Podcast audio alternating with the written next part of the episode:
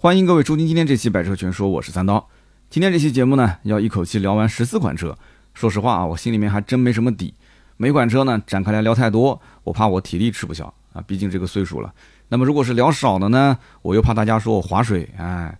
但是呢，我还是可以保证啊，今天呢聊的每一台车都是我的观点精简之后留下来的精华部分。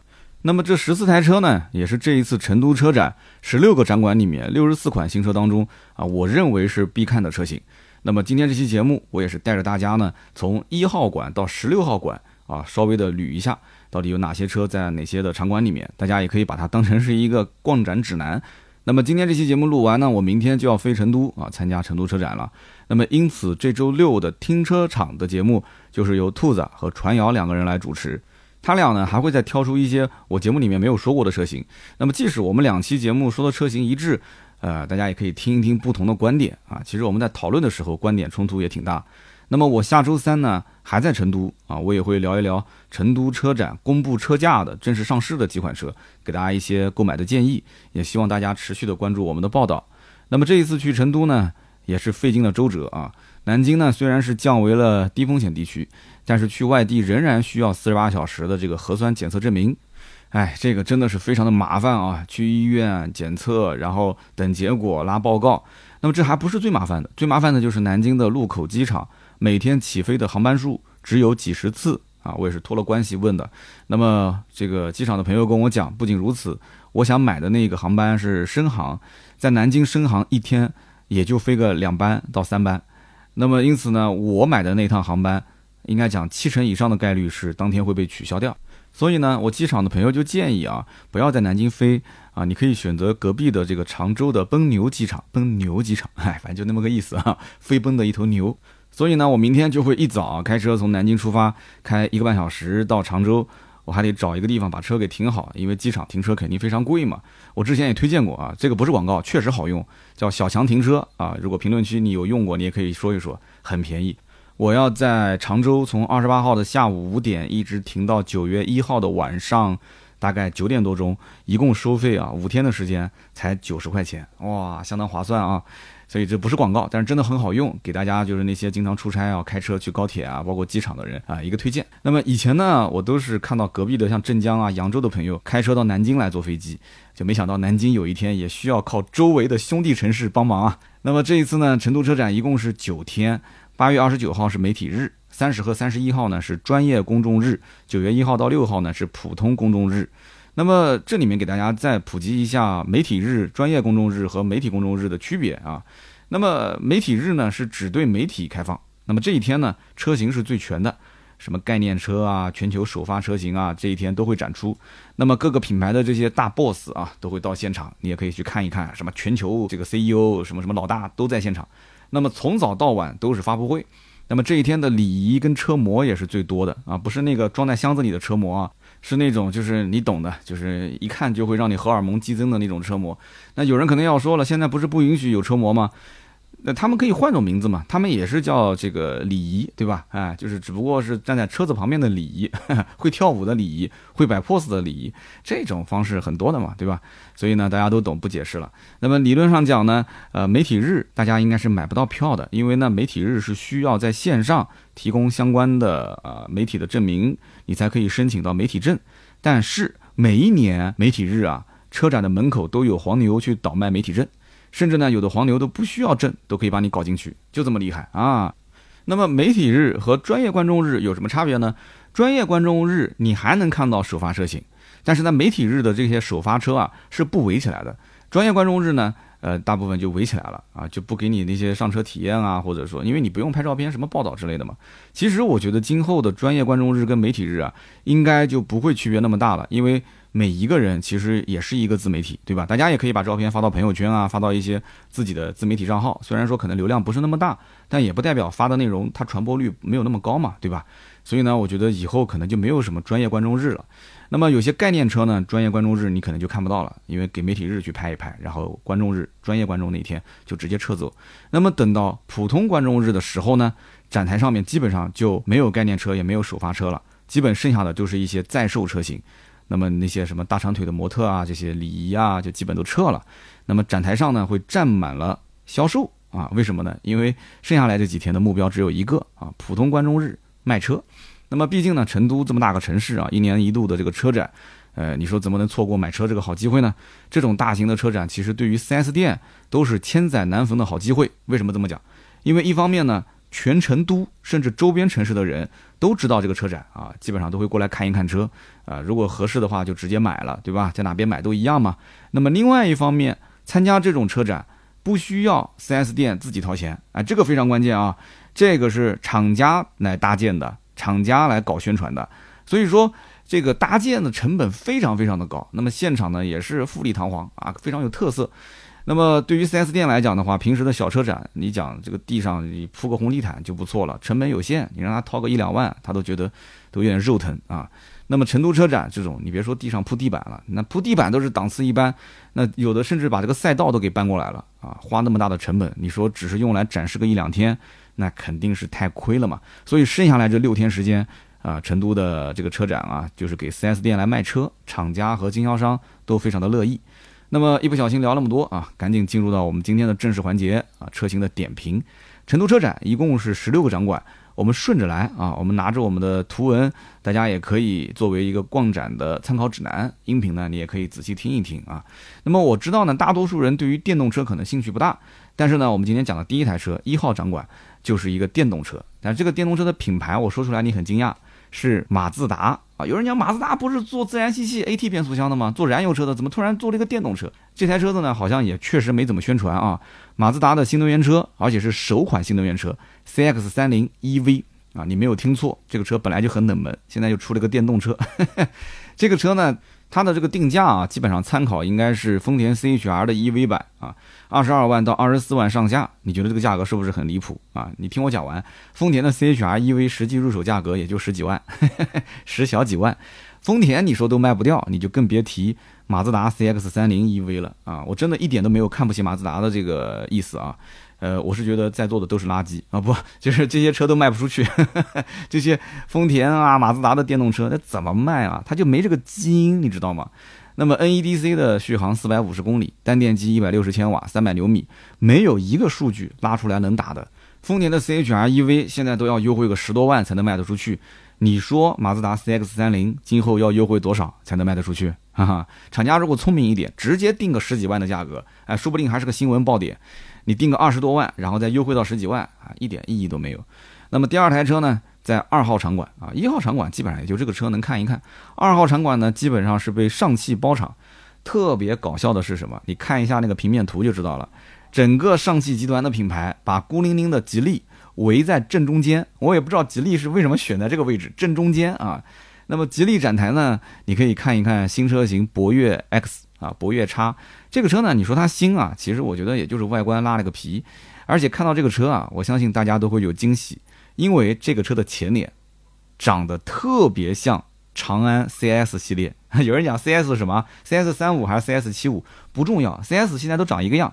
你看这台车子博越叉、博越 X，真的，我跟你说，你换个标，你以为就是长安的车，几乎一模一样啊。我估计是吉利看到长安 CS 系列这两年的销量暴涨啊，它有点坐不住了，然后就上了一个博越 X。博越 X 这个车呢，其实在我看来啊，就是替代老博越的产品。毕竟呢，这个博越跟博越 Pro 两代同堂销售，压力也很大。那么这是二号场馆啊，你还可以看一看上汽的全新零度啊。零度这个车呢，一提的话，很多人就想到这个大众的速腾是吧？兄弟车型。那么大家可以看一看，但是我估计这个新款的零度啊。销量多数是腰斩啊，多数是凉凉。我为什么这个评价呢？原来的零度，大家想想是什么造型啊？跟速腾应该讲兄弟车型很相似，是吧？四平八稳。所以呢，大家经常拿零度来对比速腾，如果是谁的优惠更大一些，就买谁啊，反正都是替代车型嘛。那么现在的新款零度跟速腾完全不是一个样。新零度的前脸的造型，它整容整成了一张笑脸，就像那个嘴角往上扬一样的。大众的线条都是四平八稳的，但是这个笑脸，哎呀，是往上扬的，就是这个前脸有点像什么，就有一点甲壳虫的影子，也有一点点那个上酷的影子，所以我不知道这设计师是怎么想的，为什么好端端的一个造型要改成这样？反正我不太能接受啊。那么新零度的内饰，听说是它唯一的杀手锏啊，会用到双联屏，没有听错啊，大众用双联屏，加上一个小挡把。这不就电动车上那一套嘛？啊，双联屏小挡把。就如果真的是这套内饰的话，因为目前没确认啊，网上有那个流出的图片。如果是这样一个内饰的话，那我觉得那基本上内饰方面的确是吊打速腾跟斯柯达明锐 Pro。那么三大件就不要问了啊，问的话就跟老款一样。那么上汽大众还有一台车也可以看一看，电动车 ID.3 啊，之前呢也是出了 ID 两款车，ID.3 呢四米二的小型 SUV，那官方讲是紧凑型，但是我告诉你四米二七就是个小型啊，NEDC 续航四百三十公里，单电机一百二十五千瓦，扭矩三百一十牛米，这个车我估计啊它的售价十五到十八万。基本上也就这个价了，再贵啊，我觉得这个十五十八已经是天价了。实际上，这个预算的人，我觉得啊，大部分就是冲着什么呢？就是冲着合资品牌啊，VW 的标。因为十五到十八万，我自己开的威马 EX 五就是十七万多嘛，现在其实要不了那么贵嘛。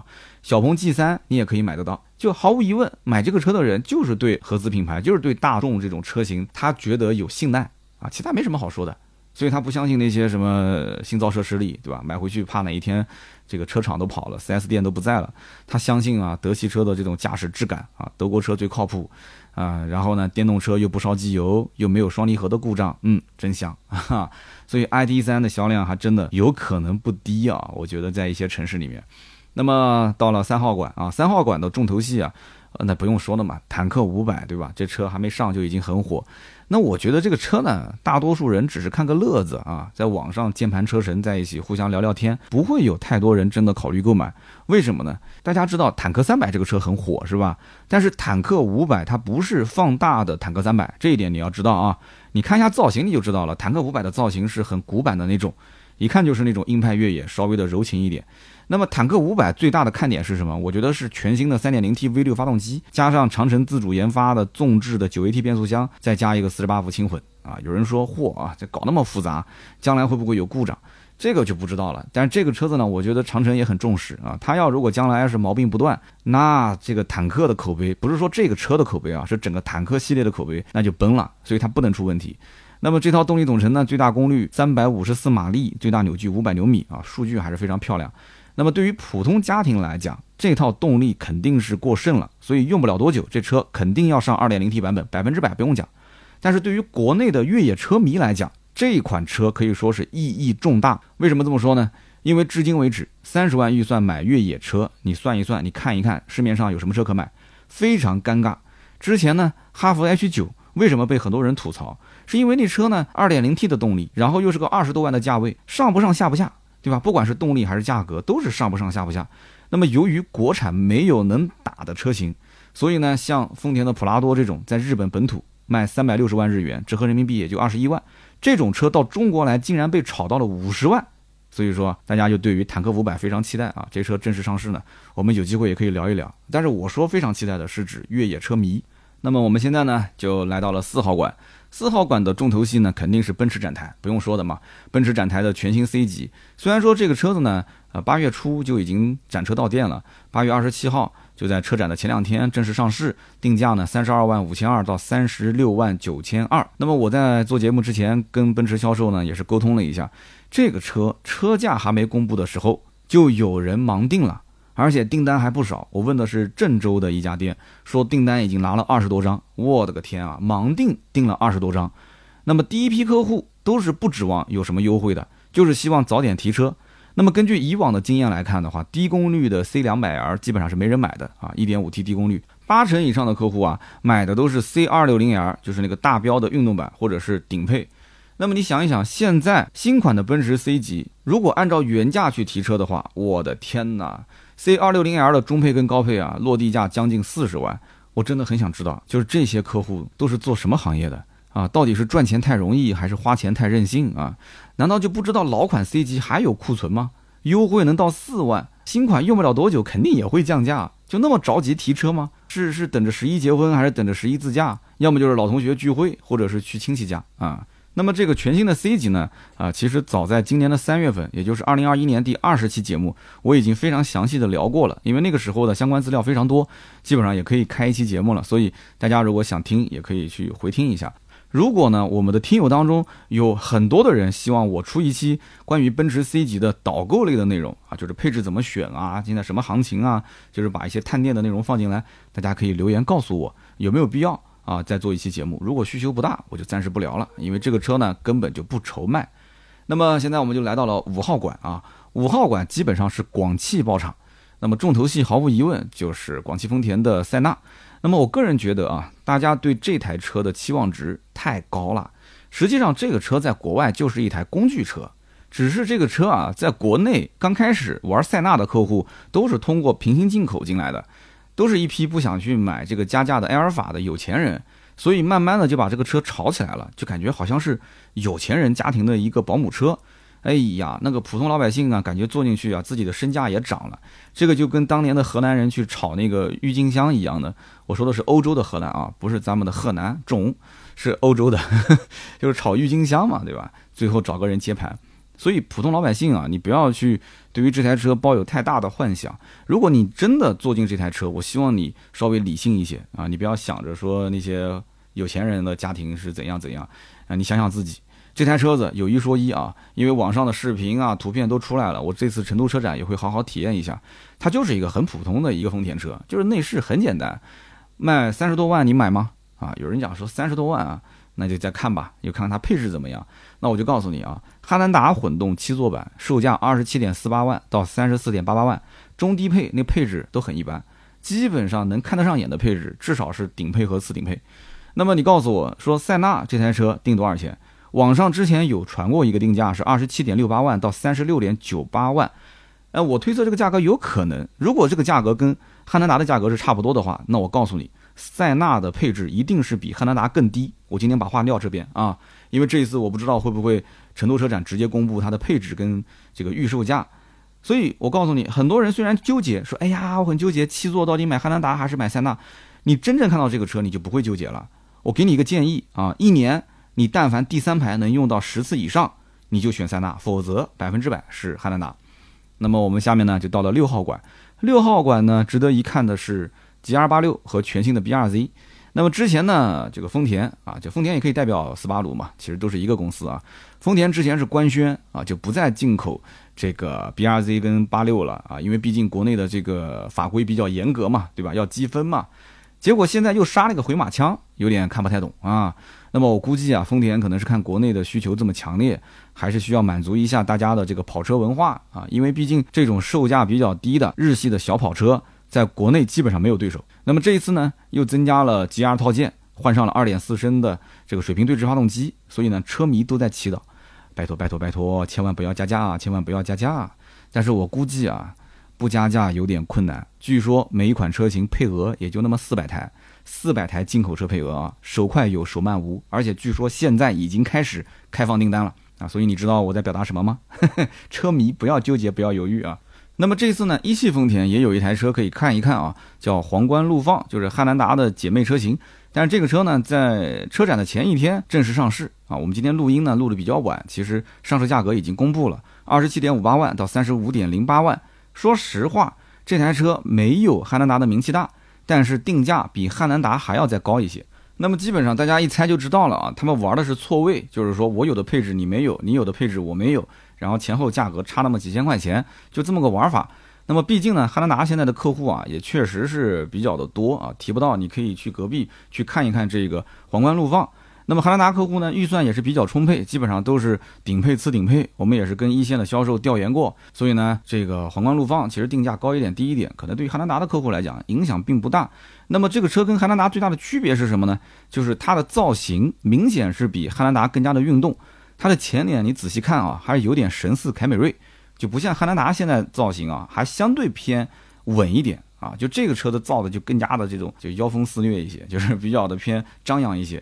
所以汉兰达呢，其实我之前也在视频里提过，它没有九零后的客户，所以我估计呢，今后如果家里人逼着孩子去买汉兰达，那么他们可能最后妥协就是买一台皇冠陆放回家。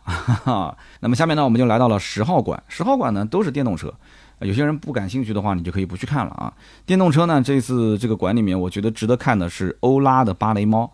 这个车子为什么值得看呢？因为它酷似甲壳虫，哈哈。有人可能好奇，说这个长城难道就不怕惹官司吗？啊，造的那么像甲壳虫，还说什么致敬经典，就都是在暗示嘛，对吧？那么实际上呢，大众的甲壳虫啊，大众自己也没有办法证明啊是他们的专利。为什么这么讲？早年的大众甲壳虫还曾经被一家叫做泰托拉的卡车公司给告了，说大众抄袭他们的车型。我们在文稿里面会放一张照片，大家看一看就知道了。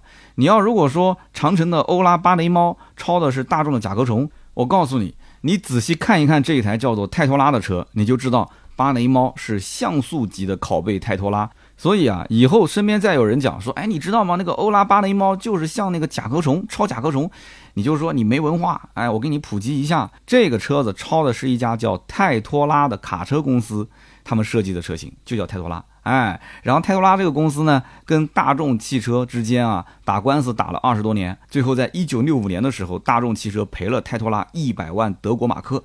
就相当于是承认这件事情了啊，达成了和解。那么这款芭蕾猫其实就是之前亮相的朋克猫的量产版。可能觉得说这个欧拉系列啊，还是女性买的比较多一些，所以呢，芭蕾就更适合女性气质。你要如果说给它取个名字叫朋克猫，我估计很多姑娘都不知道朋克什么意思，对吧？而且真的知道朋克什么意思的姑娘，估计也不太爱开这种小车。那么下面呢，我们就到了十一号馆。十一号馆有一个非常呆萌的小车，也值得看一看，叫做奇瑞 QQ 冰淇淋。啊，我真的是服了！现在车企起名字就不是动物就是食物，是吧？这个车呢，打眼这么一看就知道，对标的就是宏光 mini EV，造型几乎如出一辙。哎呦，我的天哪！我怀疑这个奇瑞是不是把这个五菱的设计师给挖走了？几乎也是像素级的拷贝。所以我不知道现在国产到底发生了什么，花了那么多的价钱，请了那么多的设计师，结果现在怎么造车反而又退回去了呢？怎么又开始互相抄了呢？啊，我们前面讲了吉利的博越 X 那个车，对吧？长得像长安的 CS 系列。然后这次的这个奇瑞 QQ 冰淇淋，真的是跟我跟你说，你换个标，那就是宏光的 mini EV，真的是像素级拷贝。那么剩下来呢，就看这个车怎么定价了。但是呢，我啊听到这个车名字里面带着 QQ，那我估计奇瑞肯定是要搞点事情了。你想一想，当年 QQ 为什么那么普及？那不就是价格便宜吗？那么好，我们现在是到了十四号馆，可能有的听友会觉得说，哎，我刚刚前面就想问你，前面是说到六号馆的时候就跳到了十号馆，你现在从十一号馆又跳到了十四号馆，你中间七八九还有十二十三呢？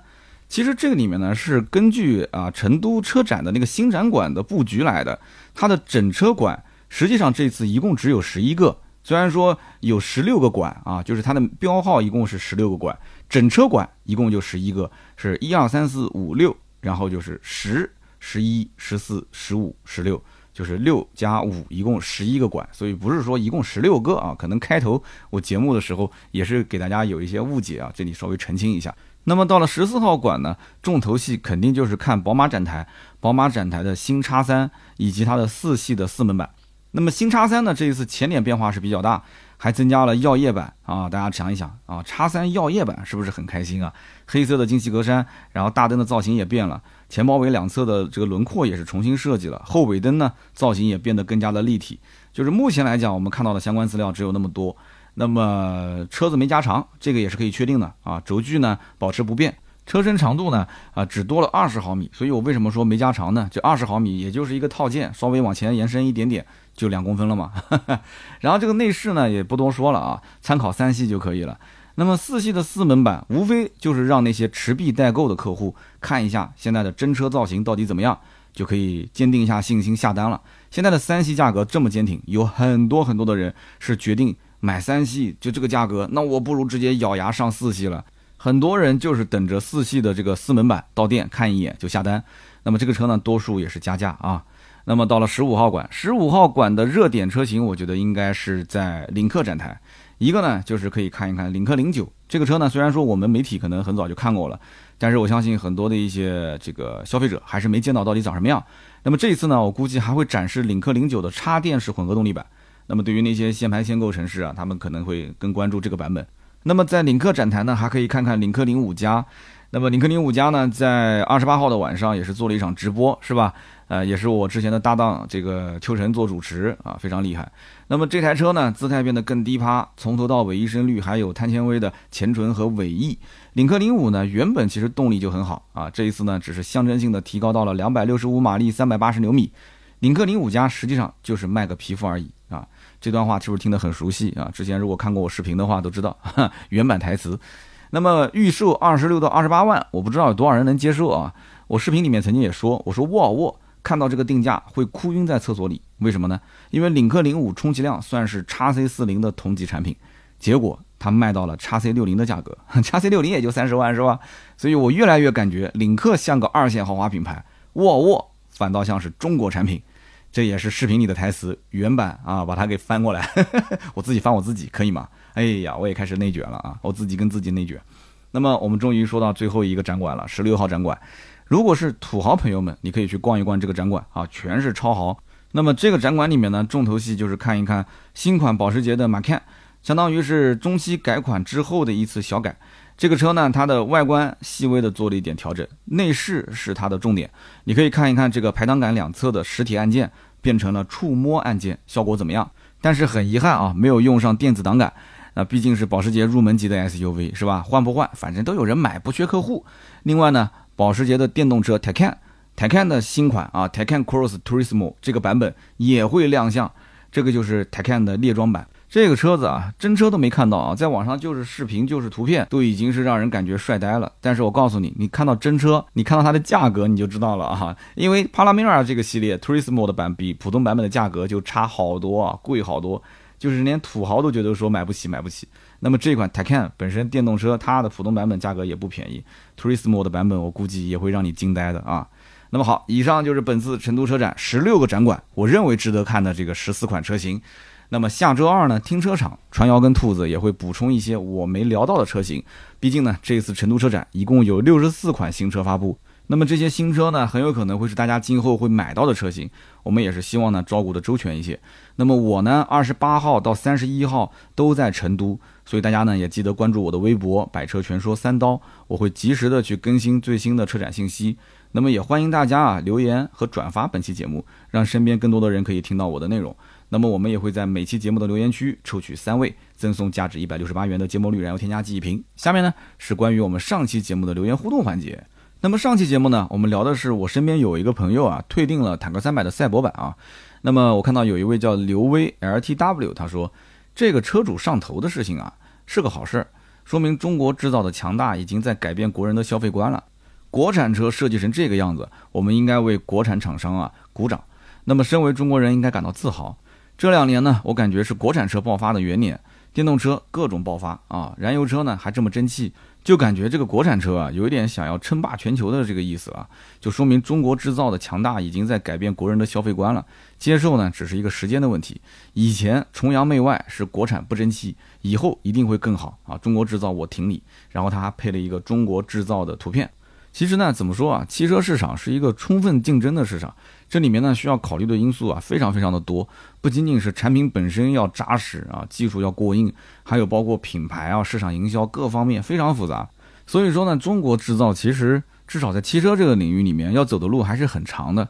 其实只问一个问题你就知道了，你像丰田有像凯美瑞啊，有像卡罗拉啊，有像 RAV4 啊这种车型，在全球各地都非常的畅销，产量销量都非常的大。那么中国什么时候在全球市场也能够打造出这样的一个产品啊？真正的全球车型，包括像大众的甲壳虫啊这种车也是一样的，卖那么多年非常经典啊，全世界各地都有人知道，而且有很多的粉丝，全球各地有 N 多的人都会去买这个车，都很喜欢这个车，啊，形成了一种文化的积淀，所以还是有很长的路需要走。那么下面一位听友呢，叫做 Zero Blue 啊，Z E R O B R U E 零二幺。他说：“三刀你好，听了这一期节目呢，我是感同身受。我是一个四十岁的金牛座啊，现在也很纠结。